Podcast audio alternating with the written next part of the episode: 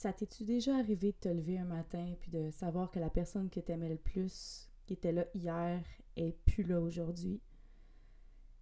Que toute l'idée que tu eue d'une relation est partie en fumée au bout de chicane, au bout de, de mois d'essai, au bout peut-être même d'un ghosting, au bout d'une incompréhension, au bout d'une trahison, au bout de peu importe quoi, mais finalement que la relation est finie avec la personne que tu aimée pendant tant de temps pour qui tu as ressenti autant d'amour. Mais c'est de ça qu'on va parler aujourd'hui à Rise Above. Aujourd'hui, on va se parler des peines d'amour.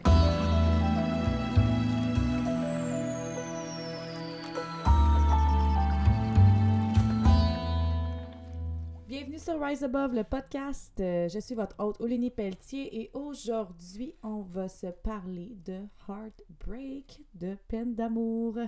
Alors, je vais vous donner quatre trucs pour passer au travers des peines d'amour et trois no-no, trois choses à ne pas faire et à éviter lorsqu'on vit une peine d'amour. Ah, quel gros sujet aujourd'hui, hein? On en a tous vécu, hein? C'est vraiment difficile parce que c'est le genre de peine qui est, euh, aussi euh, accompagné de plein de petits deuils, de, de petits et de grands deuils. Euh, ça va être l'attachement, ça va être les souvenirs, euh, ça va être les formes d'engagement qu'il y avait avec l'autre.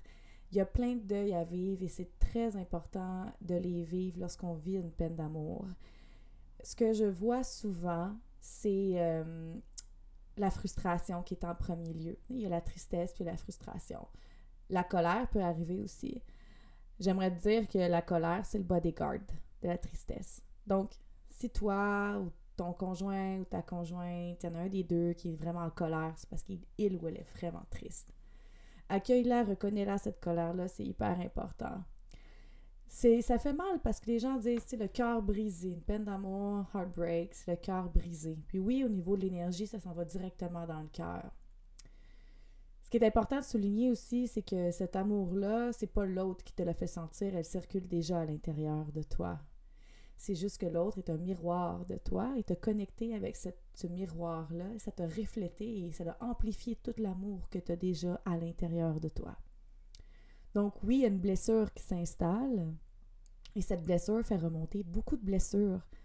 Parce que si on s'accroche au, euh, concept, on s'attarde au concept que c'est des deuils, mais des fois, la façon que tu as vécu des deuils ou que tu vis les deuils dans ta vie va, va teinter aussi. Dater. Oh my god! Wouhou! Départ déjà. Va teinter la façon euh, dont tu vas gérer le deuil d'un heartbreak, euh, d'une peine d'amour. Euh, si tu tombes dans l'autosabotage, dans le narratif de victime, tous ces trucs-là, ben, ça se peut que les peines d'amour soient aussi vécues comme ça. Si quand tu avais des petits deuils, quand tu étais jeune ou ado, ça donnait ça. Mais les peines d'amour, quand c'est des plus gros deuils, ça va donner la même chose. Donc, c'est important de s'observer puis de voir un peu au niveau là-dedans parce que ça fait la blessure fait remonter des blessures aussi parce qu'on s'entend que tout ce qui se ressemble s'assemble, donc à l'intérieur, tout ce qui résonne ensemble s'unifie, puis fait Hey, salut, nous on est toutes là, fait qu'il y a une blessure qui s'installe, on les active donc toutes, puis puisque ça vient directement dans le cœur, bien, ça l'amène aussi euh, un sentiment qui va être des fois plus souffrant que d'autres. Parce que, comme dans le premier épisode que je parlais des émotions qui ont une polarité positive et négative, bien, c'est la même chose avec le cœur. Quand on a de l'amour, puis que c'est la force, l'intensité de l'émotion, elle est là. Mais lorsqu'on a une peine d'amour, la force et l'intensité dans la polarité est là aussi. Hein? Et même moi, je dis, j'en ai vécu des peines d'amour, puis euh, j'ai fermé mon cœur à un moment donné. Vraiment. J'ai comme fait, moi, je peux rien savoir de ça. Je suis peine trop blessée. On va laisser faire l'idée. Mais le cœur n'arrive pas à faire la part des choses. il va pas se fermer pour les relations de couple, mais être ouverte, être ouvert, ouverte pour tes enfants, pour tes amis. Si tu décides que tu mets une cage autour de ton cœur, ben cette cage-là va être pour tout l'amour que tu envoies.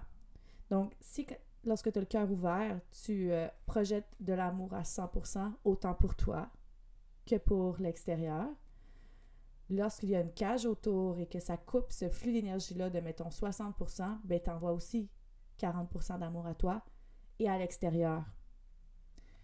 Alors, est-ce que ça vaut vraiment la peine? Je pense pas. Ça vaut vraiment pas la peine. de fermer son cœur, de se mettre une cage autour en se disant j'ai peur d'être blessé. On va toujours être blessé dans la vie, peu importe c'est quoi. On est des humains, on est, on émotifs. On va se faire blesser. Ça, c'est un statement, c'est une affirmation. Fait qu'assoyez-vous avec ça aujourd'hui, là, puis dites-vous tout de suite que peu importe ce qui se passe, un moment donné dans la vie, tu vas être blessé. c'est sûr, sûr, sûr. Parce que t'es pas un robot, hein? Alors, ça peut être encore surprenant. Peut-être qu'il travaille sur un projet de robot émotif. Je me suis pas euh, attardée là-dessus, mais bon. fait tu vas être blessé. Donc, l'idée, c'est que lorsque tu essayes une relation, mais il y a 50% des chances que ça réussisse, il y a 50% des chances que ça échoue, mais tu as 100% des chances d'avoir fait quelque chose, d'avoir tenté l'expérience, d'avoir vécu une expérience aussi, puis d'avoir appris quelque chose. Donc, pour switch ça, retire les apprentissages. Ça, c'est ma grosse clé.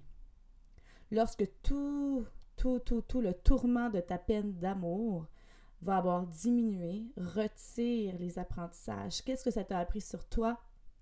Et qu'est-ce que ça t'a appris sur l'autre? Et qu'est-ce que ça t'a appris sur comment tu veux vivre tes relations? Alors ça, c'était comme... Euh, ça faisait même pas partie de mes trucs, dis-toi, je vous en donne un autre finalement. Mais c'est moi, c'est ce que je fais, c'est des genres de rétrospectives. Je vais les faire, puis après ça, je me dis, bon, mais maintenant que j'ai les apprentissages, j'ai des nouveaux outils dans ma boîte à outils. Mais ici, je vais t'offrir les quatre outils de guérison, selon moi, que j'ai développés et que j'ai reconnus euh, dans les peines d'amour, dans les deuils. Donc, la première, première, première, première étape, c'est de reconnaître que tu vis une peine d'amour. Juste te dire, hey, je vis une peine d'amour. Puis c'est pas parce que tu es faible. Ben non. C'est parce que tu es un ou une humaine. Alors, c'est normal. Tu vis une peine d'amour. Tu le reconnais.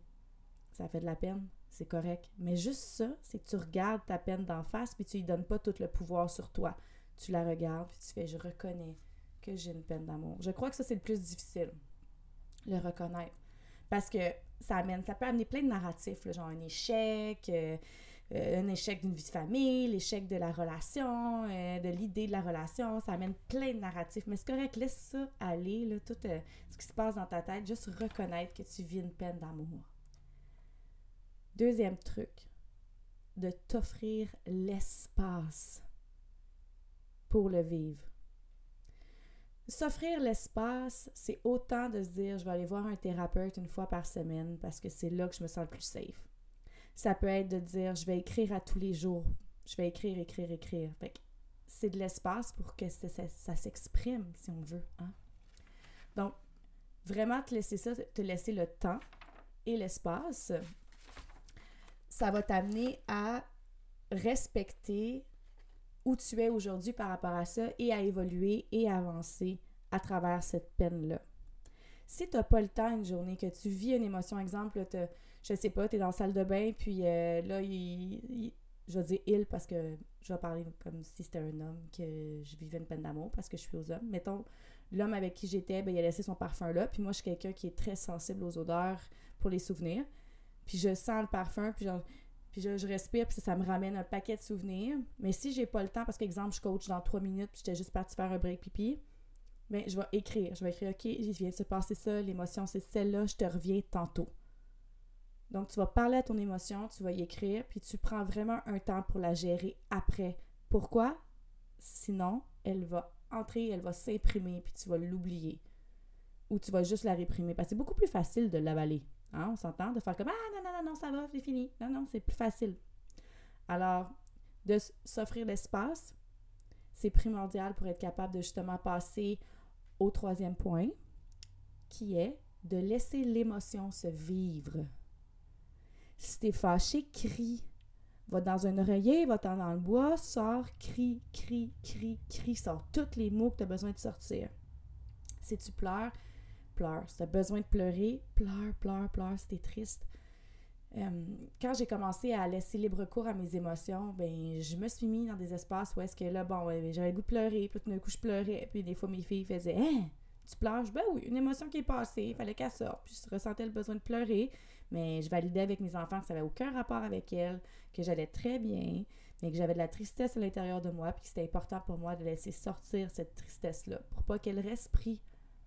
Donc, la laisser se vivre, et dans ce temps-là, elle va pas rester prise en dedans puis cogner à la porte.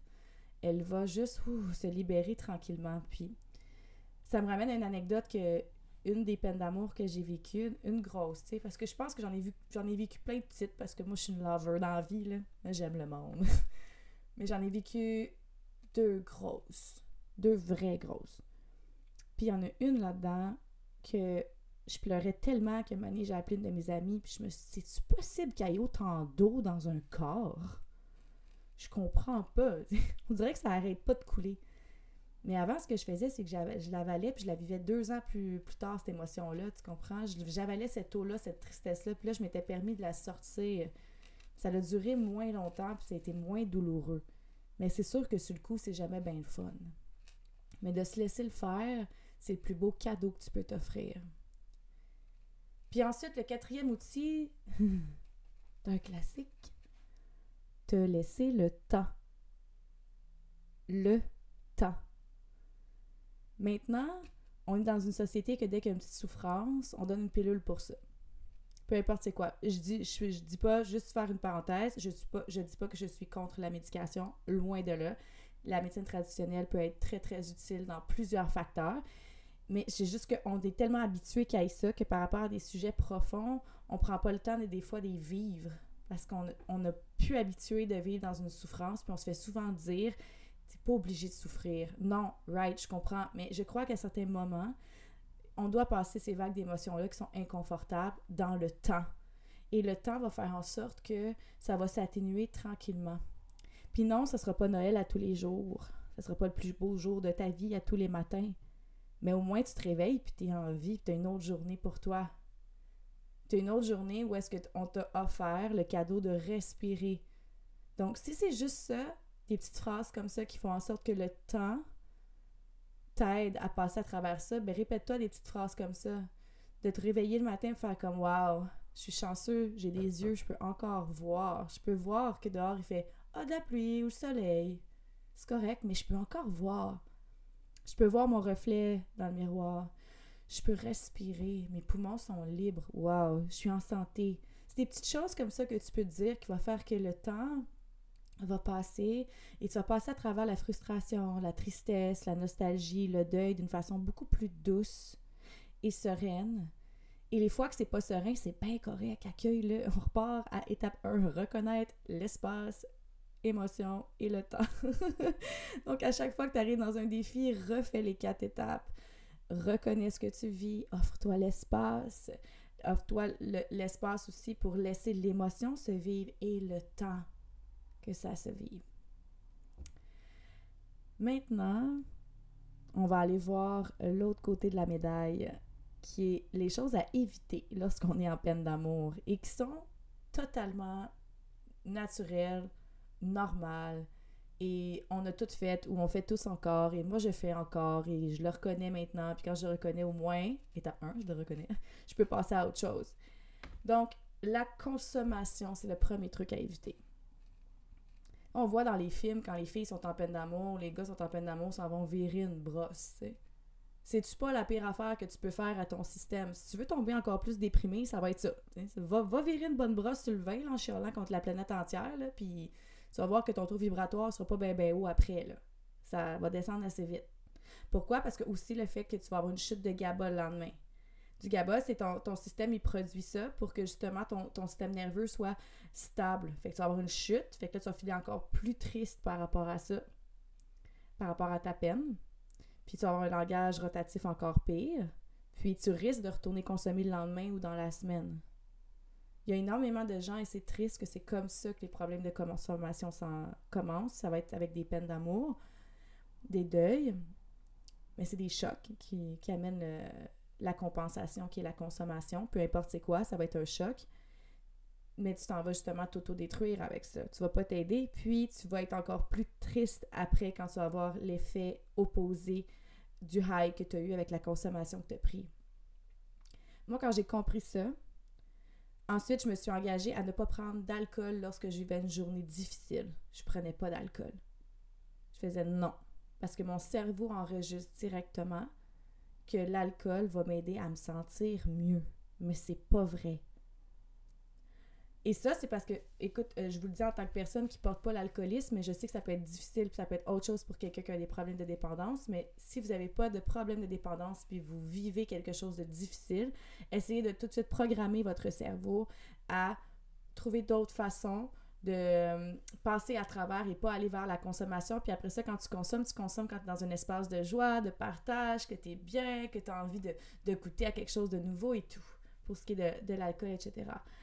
Euh, est-ce qu'il y a autre chose aussi au niveau du magasinage? que ça, c'est une forme de consommation aussi. Il y, a, il y a plein de choses qui est dans la consommation que quand c'est fait par mécanisme de compensation, c'est parce que tu veux éviter de ressentir une émotion négative, donc tu la réprimes.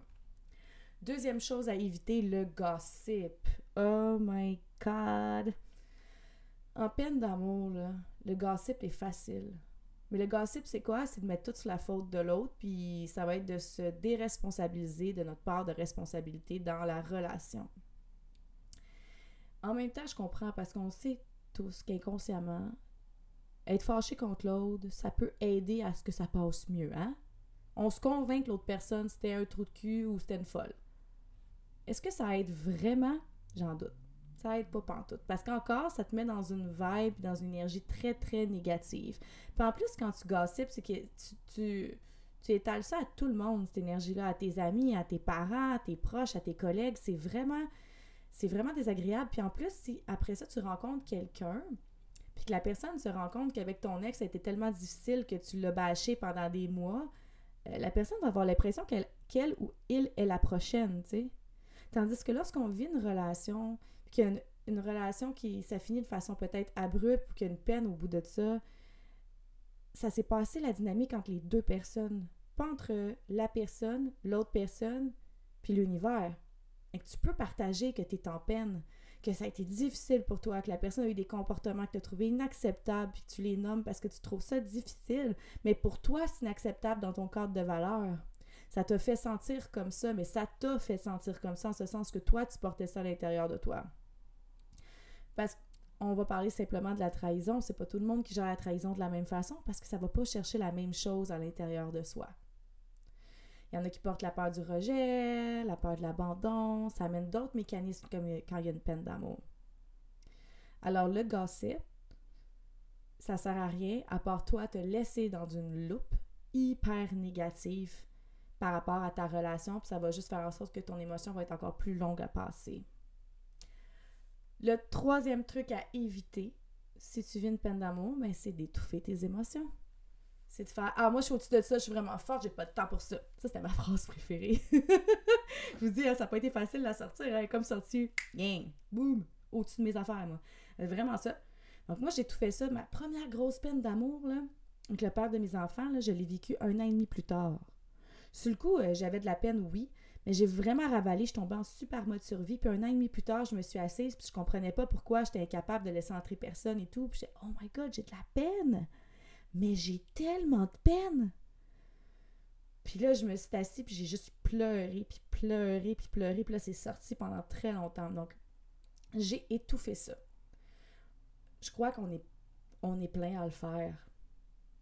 Euh, j'ai aussi observé que c'est plus facile pour les hommes d'étouffer que pour les femmes.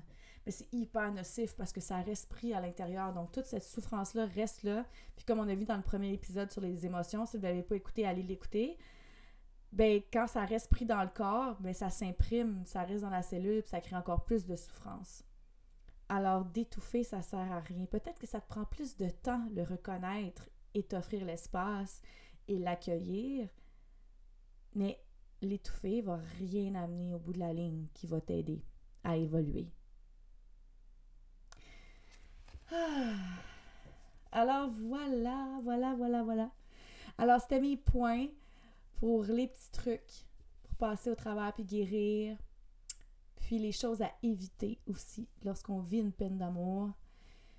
Mais ce qui est vraiment important, c'est de vraiment retirer les apprentissages, prendre le temps, puis aussi euh, se, bercer à travers ça. On est blessé à ce moment-là. Puis lorsque tu te blesses à un muscle, Exemple, tu te claques un quadriceps, tu vas pas aller courir le lendemain faire du jogging, tu vas rester chez toi, tu vas mettre de la glace, tu vas prendre euh, un anti-inflammatoire quelconque, ou tu vas manger différemment, tu vas prendre des bains, tu vas te faire masser, tu vas prendre soin de ton muscle. lorsque tu vis une peine d'amour, prends soin de ton cœur. C'est tellement important de prendre soin de ton cœur.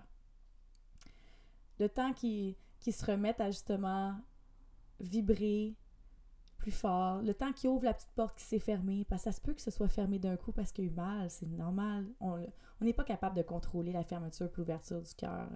L'ouverture, oui, je crois que oui. L'ouverture, on est capable de, le faire, mais la fermeture, ça arrive d'un coup, on est capable de reconnaître quand il se ferme de travailler sur l'ouverture.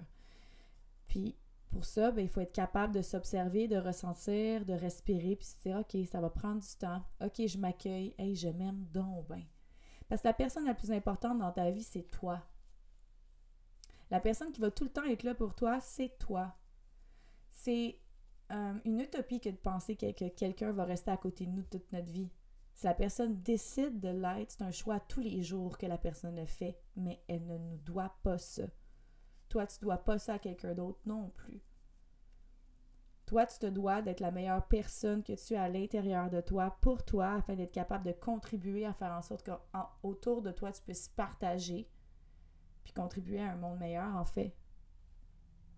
Mais en premier lieu, c'est amour de toi. Donc, lorsque tu as une peine d'amour, tu prends soin de toi.